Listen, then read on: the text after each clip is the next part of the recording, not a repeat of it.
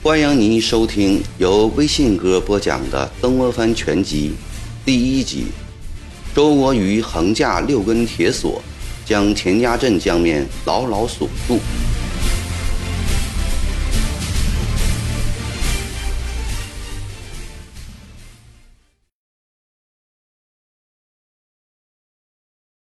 当武昌城被湘军攻破时，太平天国国宗石祥珍、韦俊。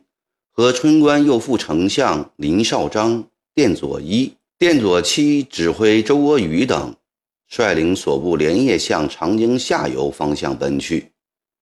到第二天下午，在樊口一带遇到检点陈玉成率领的救援先头部队。陈玉成告诉石祥珍等人，翼王在九江，燕王秦日刚率领援军，目前正在齐州。大家聚在一起商议了一下，都认为此时不宜反攻武昌，不如全部撤退到荆州和援军会合，再定对策。经过两天行军，武昌撤退的两万人马和秦日刚统帅的三万人马在齐州会师了。当天夜晚，并在秦日刚的主持下，计议下一步的军事行动。石祥珍在会上沉痛地检讨自己的失误，请求燕王转成天王，给予处分。秦日刚宽慰了一番。接着，韦俊、林绍章、罗大刚等人都对武昌失守各自承担了责任。陈诚说道：“各位都不必再检讨了，从来就没有不打败仗的将军。”武昌此时丢掉，不久后我们还可以再夺回来。曾妖头必然会趁攻陷武昌之机，率妖东下，放我天津。我军目前有五万之众，如何以在长江两岸占据关隘，主其东犯？陈玉成今年才二十岁，他十四岁时就投军了，英勇机智。屡立战功，天王亲自提拔他为检点，是太平军中最年轻的高级将领。他身材不高，却声如洪钟。小时患眼疾，家贫无钱医治，烂了好几年，至今两眼眼皮上各留了一条深深的疤痕。军中都戏称他为“四眼将军”。周国瑜很赞同陈玉成的意见。说道：“陈将军分析的对，曾妖头必定很快会扶江东下，他的全部人马加起来也不会超过三万人。我们只要重振军威，足可制服。从荆州到武穴一带，关隘颇多，此乃天助我军以地利，我军应充分利用。”他走到挂在墙边的地图边，指着地图说道：“诸位将军，请看，荆州城五十里以下有一处地名，名叫田家镇。田家镇在江北，隔江相对的是半壁山。此地向来扼控由湖北到江西、安徽的水陆两路，江流湍急，地势险要。”我们只要在此地驻扎一支人马，曾摇头就是飞也飞不过去。罗大刚接着说：“周将军所说极是。去年青妖悍将江中元便在此地被我军击败。这田家镇最是个险要之地。大家都认为将大军驻扎在田家镇两岸。”阻止曾国藩东下是最好之策。最后，秦日刚决定由陈义成统领一万人马驻扎齐州，作为第一道防线，其余四万人全部进驻田家镇，在那里将湘勇一鼓俱歼。陈家镇是一个有五千人口的大集镇。由于水陆交通便利，自古以来便是长江北岸上的一个繁华市井。与之隔江相对的半壁山，孤峰挺拔，雄视在大江南岸。山底下是一条通往江西瑞昌的大道，发源于幕阜山，流经通山。新国州的富水从半壁山南麓注入长江，入口处也有一个市镇，名叫富池镇，人口虽不多，却也热闹。往下走三十里，便是武穴。去年正月，东王杨秀清在这里大败陆建营的防军，威震千里长江。秦日刚和石祥珍来到了这里。查看了两岸的地势，甚为满意。秦日刚、石祥珍率两万人马驻田家镇，韦俊、罗大刚、周国瑜等带两万人马守半壁山。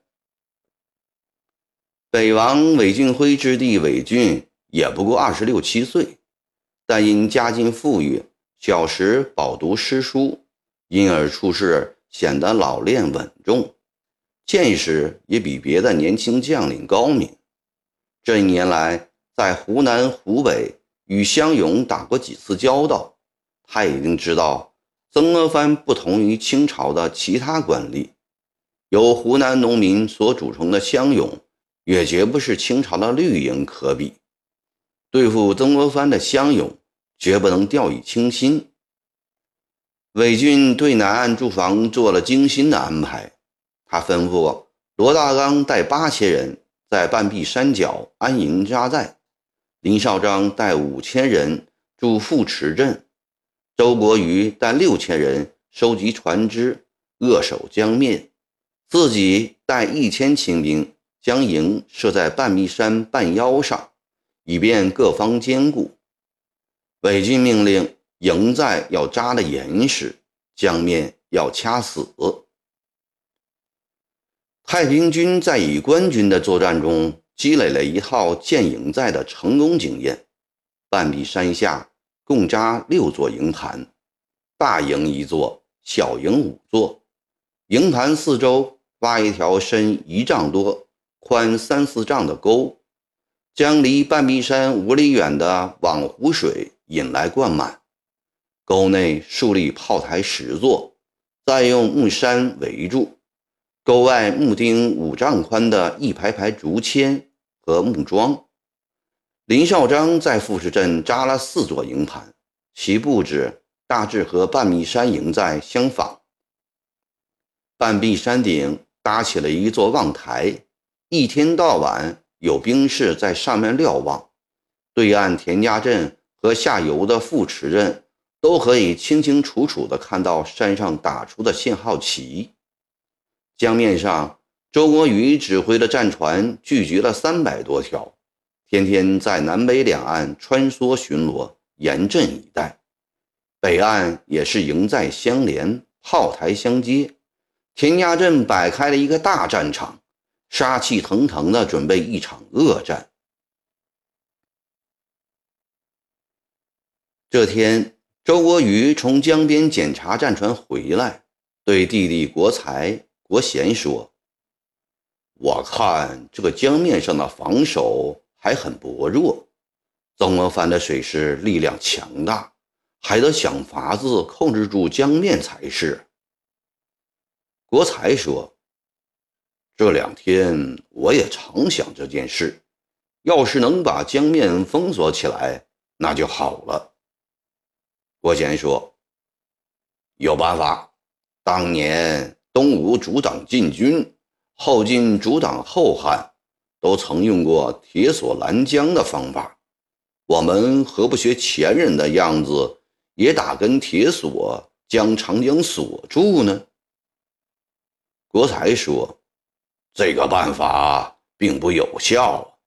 岂不闻王浚楼船下益州，金陵王气黯然收，先寻铁锁沉江底。”一片降帆出池头吗？国才的几句诗一背，国贤垂头丧气了。国瑜想了想说：“国贤的主意也可以考虑。当年东吴和后晋的铁索中间并没有传承授，又只一根，我们可以改进一下。你们看，我们可以这样来拦江。”说着，国瑜拿出了两根木棍，又拿出了五六只碗来。将木棍并排摆在碗口上，我们用两根铁索，每隔十丈安置一条船，将铁索架在船上，这样就牢固了。为了防止船被水冲走，船的头尾都用大锚固定，铁索就用铁马钳在船上。国贤高兴地说。嗯，此法是最好了。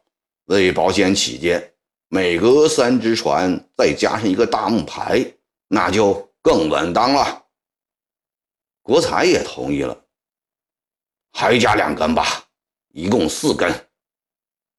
再加两根，国贤叫道：“对，就用六根，牢牢将长江锁住，叫曾国藩的水师。”全部葬在这里。